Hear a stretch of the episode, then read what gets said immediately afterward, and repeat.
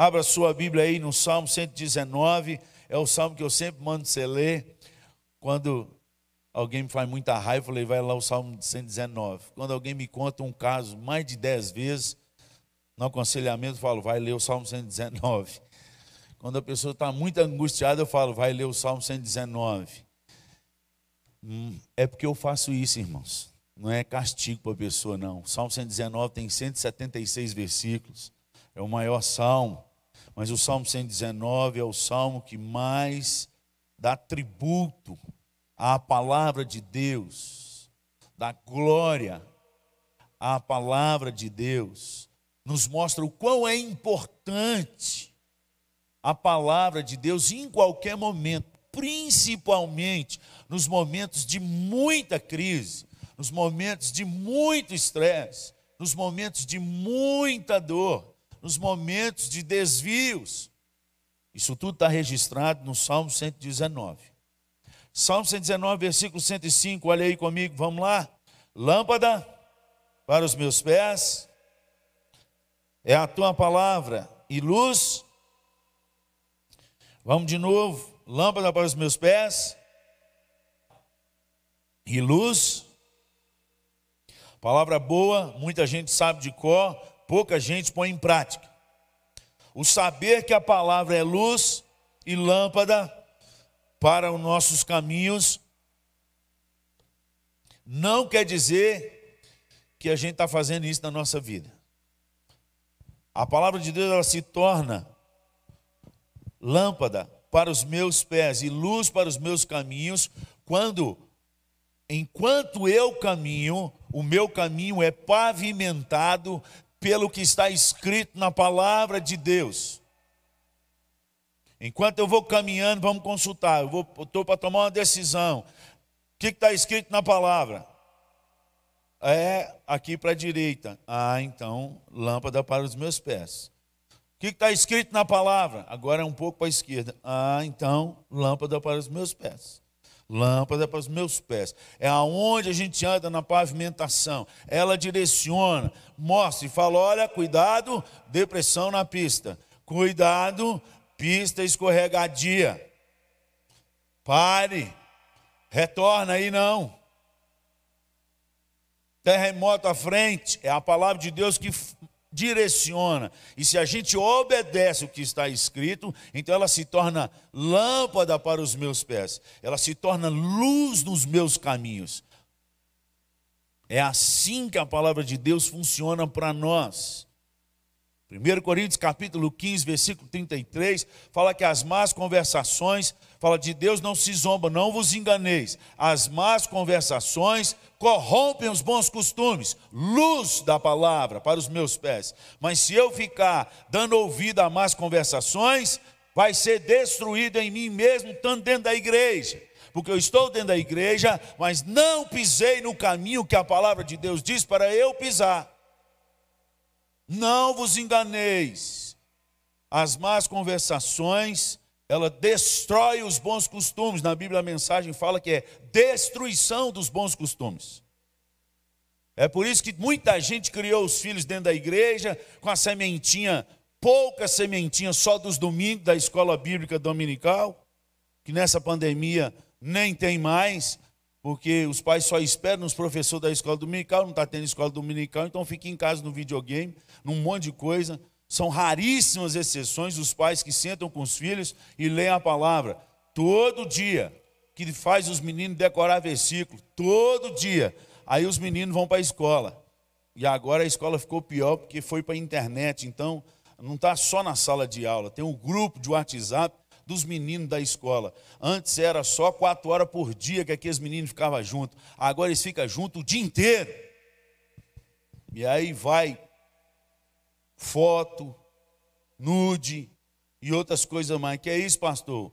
Gente, eu sei o que, que eu estou falando.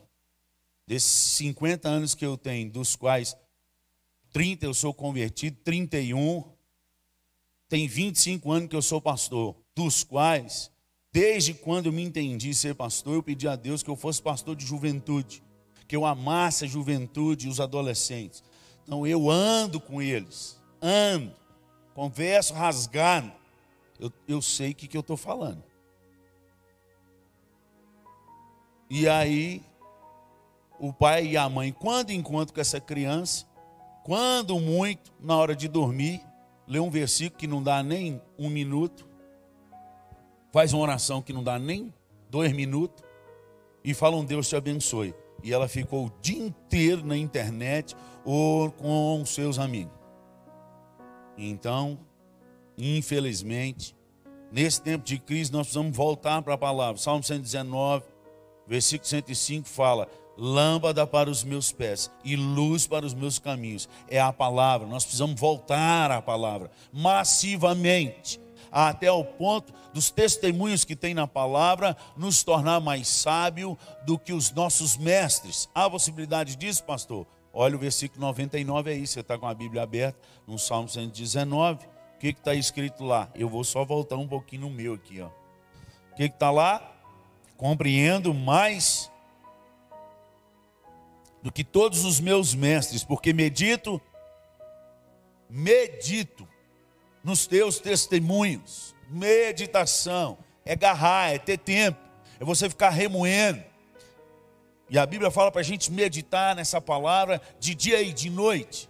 Então, o tempo que a gente tem, seja de dia ou de noite, não é de ficar agarrado na Netflix, não é ficar agarrado no WhatsApp, no Facebook, no Instagram. A gente passa por lá para deixar uma boa semente.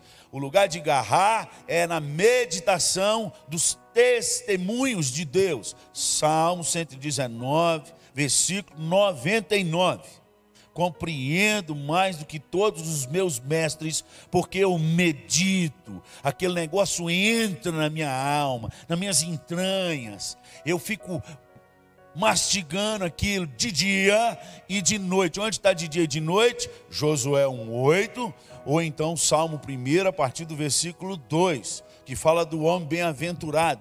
Que bem-aventurado, Salmo 1, versículo 2: bem-aventurado é o homem que medita na palavra do Senhor de dia e de noite. E o Josué 1,8 não cesse falar desse livro da lei, antes medita nele de dia e de noite, para observar tudo quanto nele está escrito. Aí então farás prosperar o teu caminho e serás bem-sucedido no que fizer. Nós precisamos, amados, voltar para meditar nos testemunhos. O que são os testemunhos de Deus? As histórias de Deus em nós, as histórias de Deus no povo, que está registrado nas Escrituras. Nós temos aí 1189 capítulos na palavra de Deus que contam os testemunhos daquilo que Deus faz quando um povo desobedece a Ele, daquilo que Deus faz quando um povo ama em servi-lo, se arrepende e se dobra diante dele, começa a servir a esse Deus, está registrado nas Escrituras. O que Deus pode fazer com um povo, mesmo que ele seja pequeno ou um nada. Aliás, com uma pessoa que todo mundo até hoje, pela medicina, quando sabe que ele é estéreo, fala: não tem jeito. Deus pega um e fala assim: olha para as estrelas, porque o seu nome é pai de muitos, Abraão, mas eu vou te fazer pai de muitas nações. Abraão, estéreo, e Deus cumpriu, e a história está aí. Isso é testemunho. E a palavra de Deus fala para a gente meditar nesses testemunhos, para a gente ter cura para a alma, para a gente ter mais longanimidade, para aumentar a nossa fé, para esse tempo de crise que nós estamos passando tempo não está fácil, irmão, para ninguém. Para ninguém, para ninguém. Cada hora a gente recebe uma notícia. E quando a gente recebe umas duas, três notícias assim, perto de nós, quando é amigo íntimo nosso, ou quando é gente da nossa família, como a gente tem recebido, aí qualquer outra notícia boa fica ruim. Ou isso está acontecendo só comigo, só eu que sou o pecador aqui nessa noite, ou você que está em casa.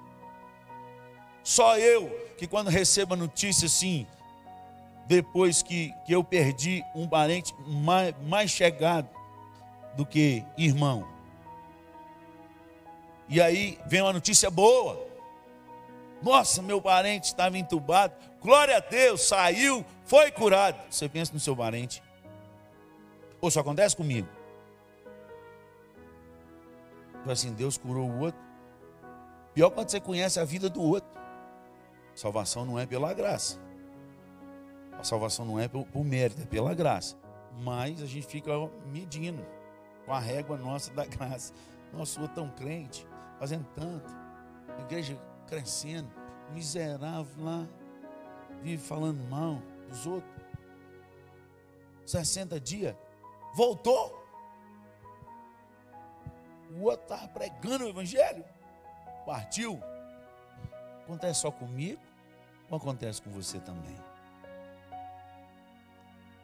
Coisas que mexem com a gente. Para isso, nós precisamos realinhar o nosso coração. E é isso que a gente tem trabalhado aqui. Isso aqui é só introdução, comecei a pregar, não. Meditando nos testemunhos de Deus, agora que nós vamos pregar. Abre em Jeremias aí 29. Nós precisamos meditar nesse testemunho. Porque é tempo de crise, e crise merecida. O povo estava em desobediência contexto de desobediência, Deus tinha alertado que se entrasse em desobediência, que ele ia mandar um castigão. E o povo trucou para ver se era verdade e se lascou o o, o. E agora Babilônia invadiu, não só invadiu, mas destruiu as suas cidades do povo de Israel, matou aqueles que se levantaram nessa guerra contra eles. Então, nessa história aqui, tem muitas viúvas, tem muitos órfãos, morreram diante da batalha até se render. Foram rendidos. Pior, suas casas foram todas destruídas, sua economia. E foram desterrados. Foram mandados para um lugar que eles não queriam, para ser escravo. Esse é o contexto de Jeremias 29. Vamos lá? Jeremias 29. Todas as promessas que estão nesse texto, irmãos, já aconteceram. Mas essas promessas e essas coisas são testemunhos de Deus para nós. E nos testemunhos de Deus há princípios das promessas de um Deus que não muda. Nós bem sabemos que um dos atributos de Deus é que ele é imutável. Então, uma, vez que ele promete ao povo dele no passado, e o povo andou, ele cumpre. Se nós andarmos no mesmo caminho de obediência, ele volta a cumprir. Toda promessa na Bíblia, ela tem uma condição. Ela tem a intensidade certa.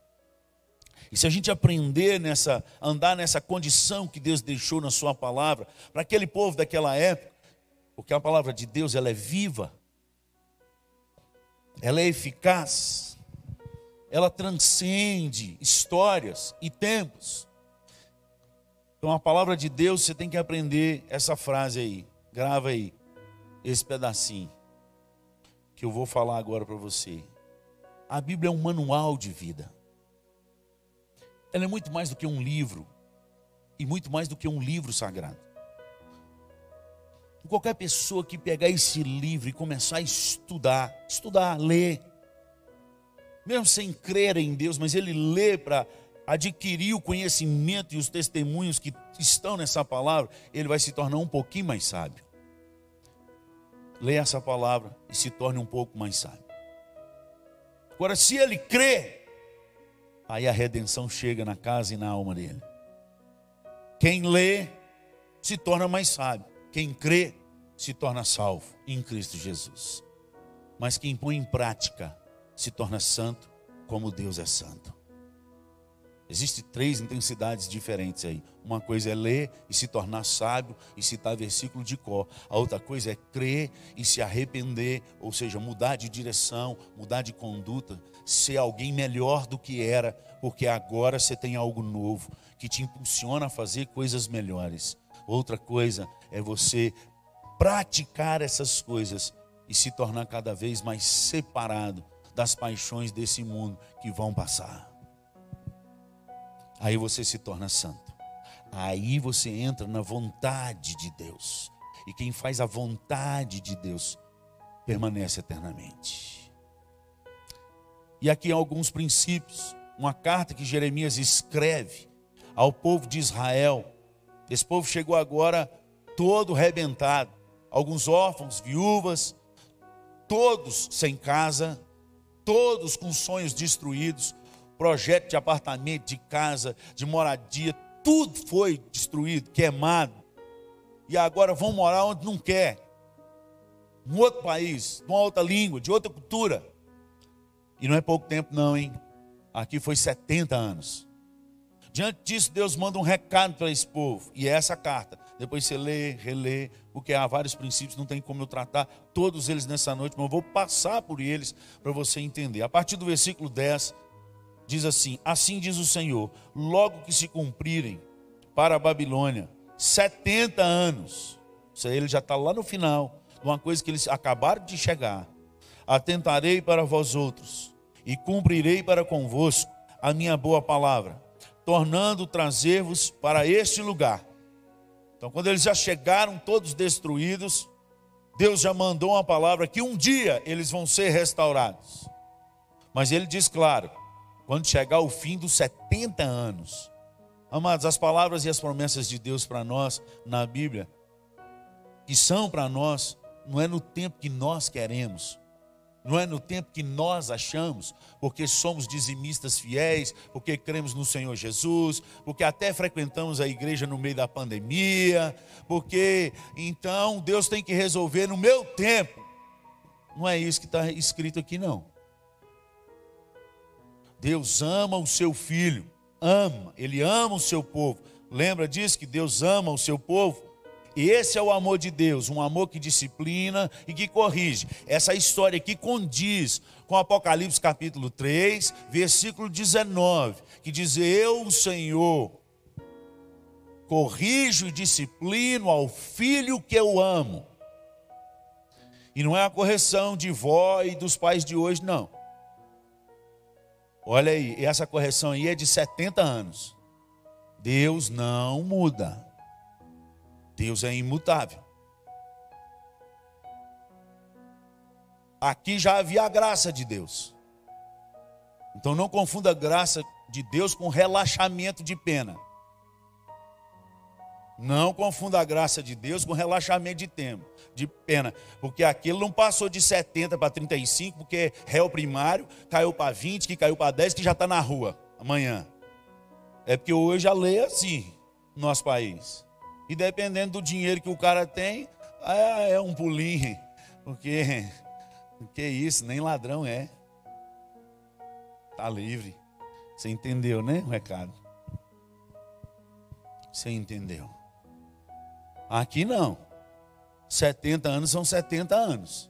Pode começar a contar que não vai aliviar nem um dia a menos. Mas diante disso tudo, porque o caos está aí, já chegaram machucados, muitas viúvas, órfãos, todos sem casa e destruídos a casa. O que fazer diante desse caos? Nós não estamos vivendo isso aí, não, irmão. Nós estamos vivendo só uma pandemia. Diante dessa história aqui, o nosso caso está melhor. Mas diante do caos, o que, que nós temos que fazer? Qual o, qual o recado que Deus manda para eles aí? Primeiro, haverá um tempo de restauração. E para nós, o que, que Deus diz? Já disse que vai ser o um novo céu e nova terra. A Jeru Nova Jerusalém está vindo aí.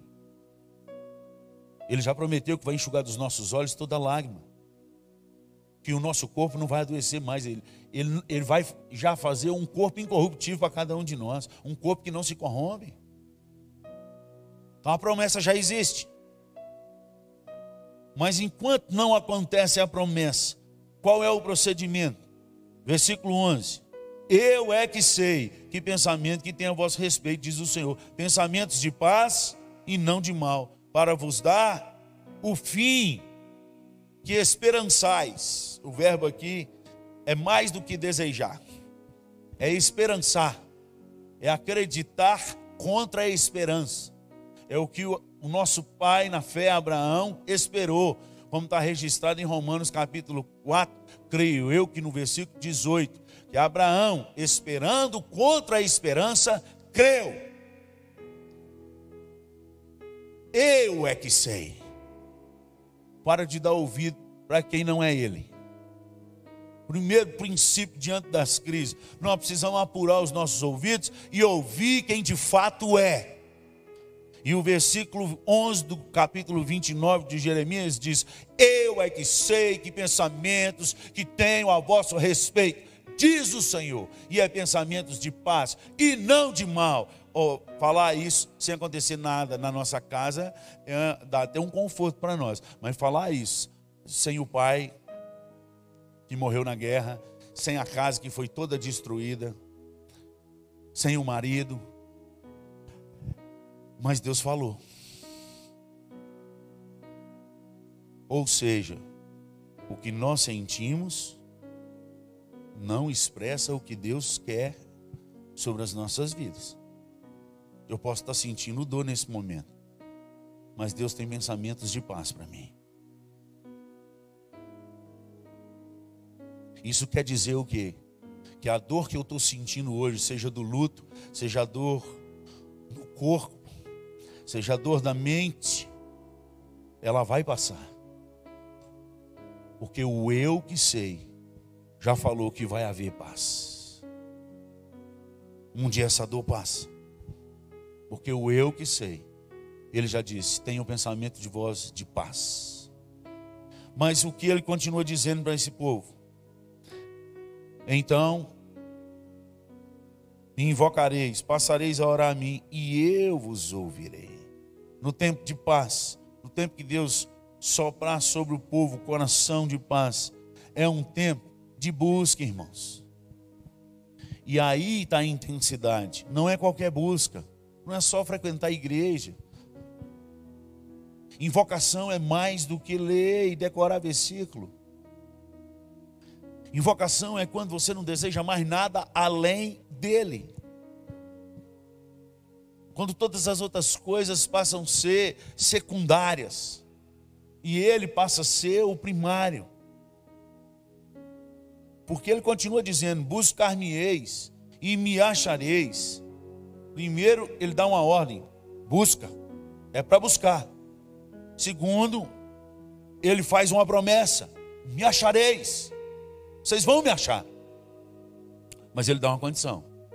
Quando me buscardes de todo o vosso coração. Nós vamos aprender a buscar a Deus de todo o coração. Nós precisamos aprender a continuar vivendo a vida em ao caos. Eu não li todo o texto, mas depois você confere aí do versículo 4 até o versículo 8, mais ou menos. Você vai ver Deus dando ordem para esse povo no meio do sofrimento. Ele fala: olha, habitais em casa, come, não fique sem comer, planta, ocupa a sua vida, faz terapia da planta, das plantinhas. Estou fazendo. Para a terra onde eu te desterrei. Dá o seu filho em casamento. Faz eles também dá os filhos deles em casamento, multiplicai, não diminuís. Hoje, gente, em tempo de crise, eu estou vendo o povo de Deus parar. Está parando tudo. Aliás, só na igreja, né? Só na igreja.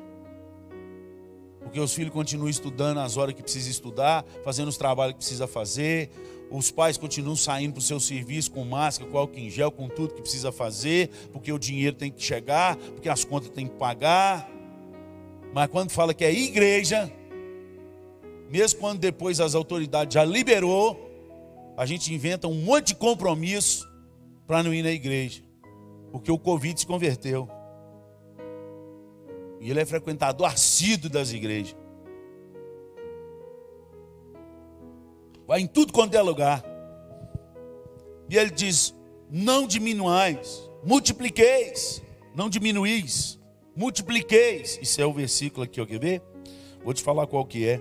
Versículo 6, finalzinho dele. Multiplicai-vos aí. Aí, aonde?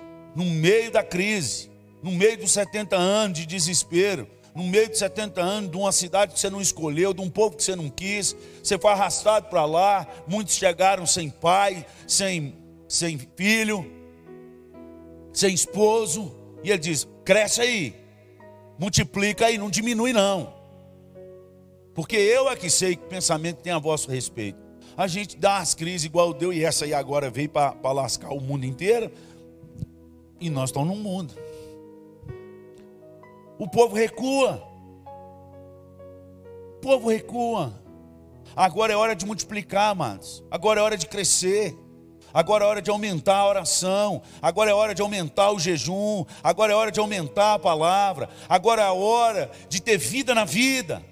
Você está dentro de casa com seu esposo, com seus filhos. Você está dentro de casa com seus pais. Agora é a hora de você mostrar que tem Deus na sua vida. Testemunho de vida. Vida na vida gera vida. Mas se não tem gerado vida, é porque o que há dentro de você é só religião, não é vida, é morte. Porque morte gera morte. Onde está escrito isso? Romanos capítulo 8. Lê o capítulo todo lá, você vai ver a diferença daqueles que se inclinam para o Espírito, gera vida e paz. Mas aqueles que se inclinam para as coisas desse mundo e para as paixões dessa vida, gera morte. E devagarzinho a pessoa vai desanimando, vai parando de ler Bíblia, vai parando de jejuar, vai parando de ouvir os cultos. Só é, escuta o culto depois, porque na hora foi pedalar, foi comer pizza, foi tomar sorvete, foi é, na casa do parente, parente chegou. Aí começa assim, aí depois começa a ver dois dias depois, começa a ver uma semana depois, aí um mês depois, quando der. Aí na hora que vem o caos, fica ligando para o pastor para ele orar. Hoje eu não sou super crente, não. Eu tenho meu momento de lágrima, de dor, de tristeza, de angústia, de medo. Mas não estou brincando com essa pandemia, não. E minha esposa está aqui. Se, se, se eu estiver mentindo, pode levantar aqui na frente dos que estão presentes e falar: é mentira, ele é mentiroso. Eu dou liberdade para ela fazer, fazer isso aqui. Eu tenho aumentado minha leitura bíblica, tenho aumentado meu choro dentro de casa, tenho aumentado o jejum, eu tenho aumentado, porque eu estou em luta, eu estou em batalha, eu estou sofrendo, eu estou perdendo vidas, amigos, parentes, membros. Eu preciso buscar mais, eu preciso crescer mais, eu preciso aumentar meu escudo da fé. Eu não sei quanto tempo vai demorar isso, e eu preciso estar de pé no nome de Jesus. Multiplicais, não diminuís. Até quando? Até a gente achar Deus.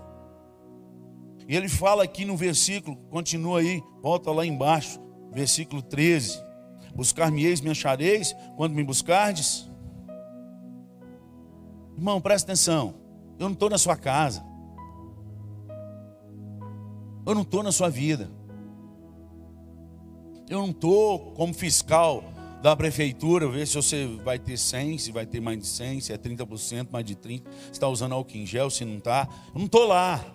Mas presta atenção no versículo: Buscar-me-eis e me achareis quando me buscardes. Quem disse isso? Quem disse isso?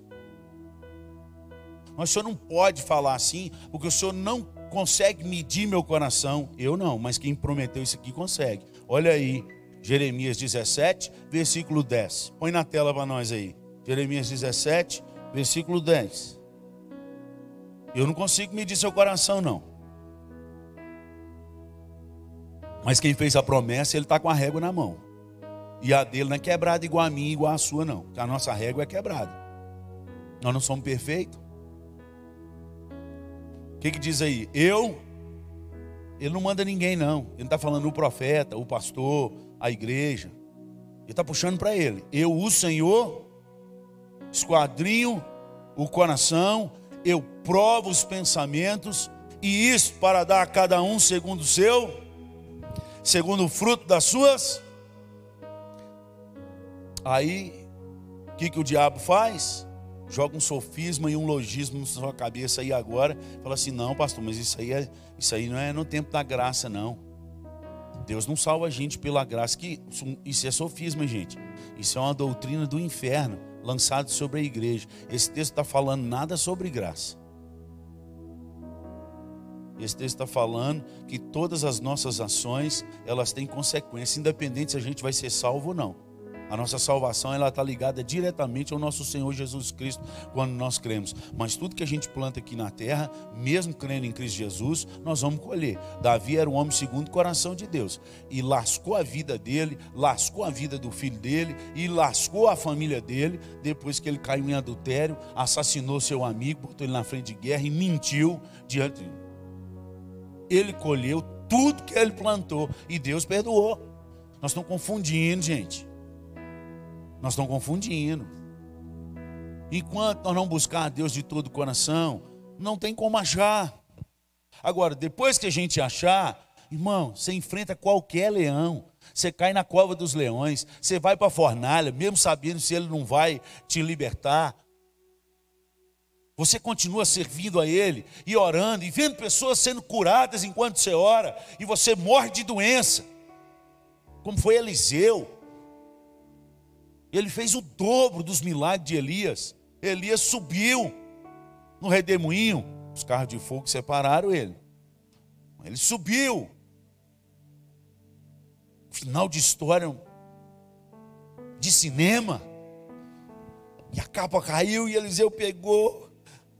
E ele tinha pedido: Eu quero um som dobrado do que Deus deu para você. E ele falou: Se você me ver subindo, eu já sabia que ia subindo. Intimidade. E aí Eliseu fez dobrado, pode contar os milagres lá na Bíblia, o dobro de tudo que Elias fez. Então ele tinha que subir era na nave espacial, não era nem redemoinho. Foi dobrado, morreu de enfermidade. Tinha tanto poder na vida daquele homem que os ossos dele jogados, uma sepultura que já tinha sido violada, aberta. A Bíblia não conta todas as histórias que realmente aconteceram, está escrito no livro de João, porque se tivesse escrito tudo que Jesus fez e tudo que aconteceu, não caberiam os livros na face da terra. Então penso eu que foi violado por aquela história que foi registrada. Passando um exército com um morto, e tinha perseguição, eles jogaram o amigo deles de funtão lá, morto já, bateu nos ossos de Eliseu ele ressuscitou nos ossos, nos ossos. Mas Eliseu morreu de doença. Não é porque a gente busca a Deus, não é porque a gente agrada o coração de Deus, não é porque Deus se revela a nós que nós vamos ter todas as respostas, todas as curas, todos os milagres. Mas o propósito de Deus vai se cumprindo sobre a nossa vida.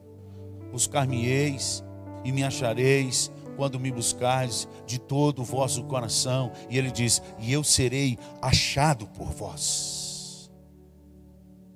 E eu serei achado.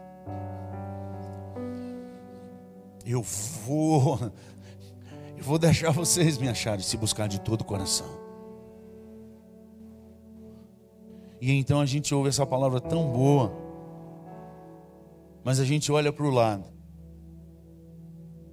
o outro está chorando, mas só chorando. Aí a gente olha para o outro, o outro está vendo até Facebook na hora do culto, Instagram. A gente olha para o outro, está só discutindo teologia. Ah, aqui mesmo tá bom. Eu estou na média.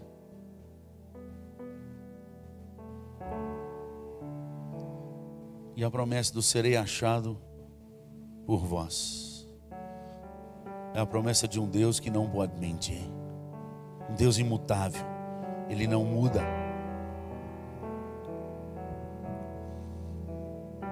Isso é Antigo Testamento, pastor. Vou te dar um novo.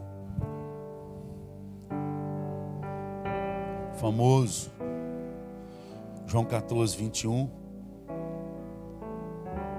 Aquele que tem os meus mandamentos e os guarda,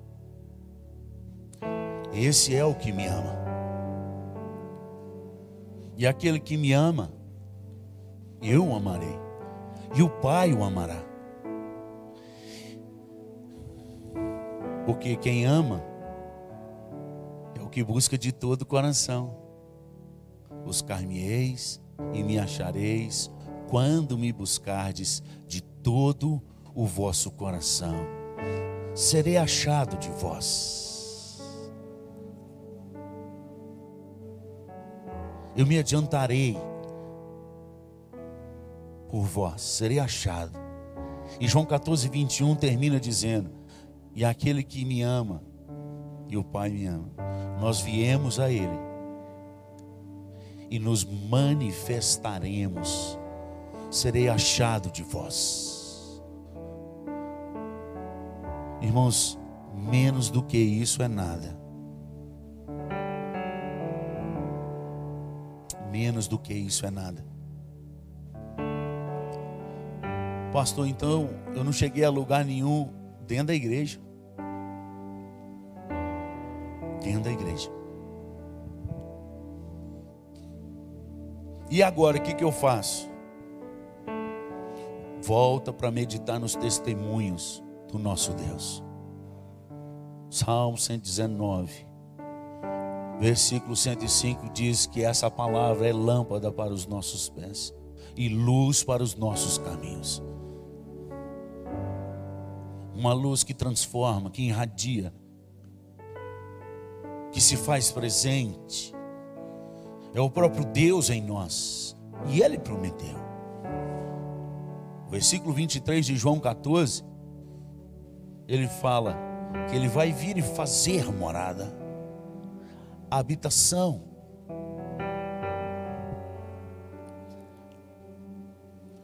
Gente, Se você desse conta que Jesus está aí, tem muita coisa que a gente não contaria, né? Aquela piada, aquela outra. Oi, Jesus está aí, Jesus está aí. Conta não. Menino, ó, o pastor vai vir aqui. Nós vamos tomar um café com ele hoje. Pelo amor de Deus. Ou só eu que sou o pecador nessa noite? Quando eu fui pegar o reverendo Hernandes Dias Lopes, eu contei isso aqui num sermão, mas foi só uma vez, viu, meu amor? Vou contar a segunda agora. Só minha mãe sabe quantas vezes de verdade eu já contei aqui. Ela fica contando e depois me liga. Ou escreve. Te amo, mãe. Tá ouvindo? E eu falei com meus meninos assim: pelo amor de Deus. Aquela pré-adolescência para adolescência, dois homens, que a disputa de poder dentro do carro. Falei, nós vamos pegar o reverendo Hernandes. Esse homem anda com Deus. Mas assim, ele é assim com Jesus. Ele é igual a Jesus. Pelo amor de Deus, vocês me ajudam. E aí o meu Gabriel falou assim: Ô pai, ele anda sobre as águas. Igual a Jesus. Igual a Jesus. A palavra de Deus fala para a gente ser, pois, imitadores de Deus. Efésios 5, 1. E Romanos, no capítulo 13, no versículo 14, se eu não estou enganado. A palavra do Senhor fala para a gente se revestir de Jesus. O contexto é dos últimos dias, do tempo do Kairós de Deus. Está registrado do versículo 11 ao versículo 14, esse discurso de Paulo com a igreja de Roma. Ou quando chegar o tempo de Deus, e ele vai dando várias ordens, quando chegar o Kairós de Deus, e ele está falando dos últimos dias, e ele já chegou. E ele termina dizendo: Se revistais do próprio Senhor Jesus. Que Deus te abençoe nessa noite. Que você realinhe seu coração. Pastor, mas eu nunca vi ninguém assim. Irmão, seja o primeiro no nome de Jesus. Eu estou nessa fila também. Eu estou correndo nessa fila e orando e buscando, e é isso que eu quero.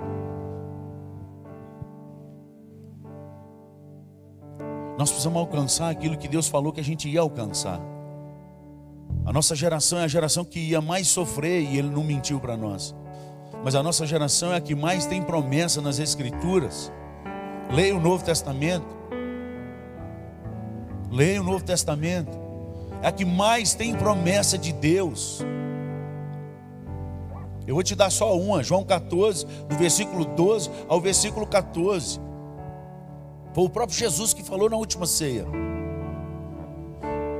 E em Mateus ele registra nessa ceia: tudo que eu vos ensinei e ordenei aqui, vocês façam isso com seus discípulos. Ou seja, passa para frente o que eu falei. E ele deixou escrito em João 14, do versículo 12 ao versículo 14, uma promessa que a igreja tem que viver no nome de Jesus. Tudo que pedires em meu nome, ao meu Pai, Ele vos fará. Tudo. Se creres em mim, farão as obras que eu faço, e farão maiores ainda, porque eu vou para junto do Pai. Lê, relê. Vamos buscar no nome de Jesus. Tempo de crise é tempo de se realinhar com os testemunhos de Deus. Não é com o que o povo está dizendo lá fora os testemunhos de Deus, para que a gente se torne mais sábio do que os nossos mestres, que é o Salmo 119, versículo 99, que nós lemos em primeiro lugar, antes da gente partir para Jeremias. Que Deus te abençoe, que Deus te fortaleça, que Deus te desperte. Morra nessa esperança. Morra lutando por isso. Esse é o nosso caminho. Deixa Deus ser Deus na sua vida, irmão. Deixa Deus ser Deus na sua vida. Entrega tudo a Ele. Tudo. Pai, em nome de Jesus, nós clamamos nessa noite por essa palavra que o Senhor soprou no nosso coração. Meu Deus, eu preciso disso intensamente. Gera sede nos nossos lábios ao ponto de chegar essa sede na nossa alma. Em nome de Jesus. Em nome de Jesus. Porque o Senhor só dá água para aquele que tem sede. O Senhor só sacia aquele que tem fome. Tira as coisas desse mundo do nosso coração, Senhor. Realinha a nossa alma nosso coração com o Senhor, aumenta a nossa fé. Dá-nos sede de Ti, Senhor. Em nome de Jesus. Em nome de Jesus, meu Deus, cumpra a tua promessa de Isaías, que o Senhor falou que nos últimos dias as multidões afluiriam para a tua casa, que seria chamada casa de oração. E o Senhor já sabia o que estava acontecendo nesses dias mas o teu povo vai continuar andando na contramão desse mundo. Doa o que doer e custe o que custar. Desperta a tua igreja que dorme, Senhor. Desperta a tua noiva prudente. Transporta-nos do teu óleo e faz-nos andar nos teus caminhos.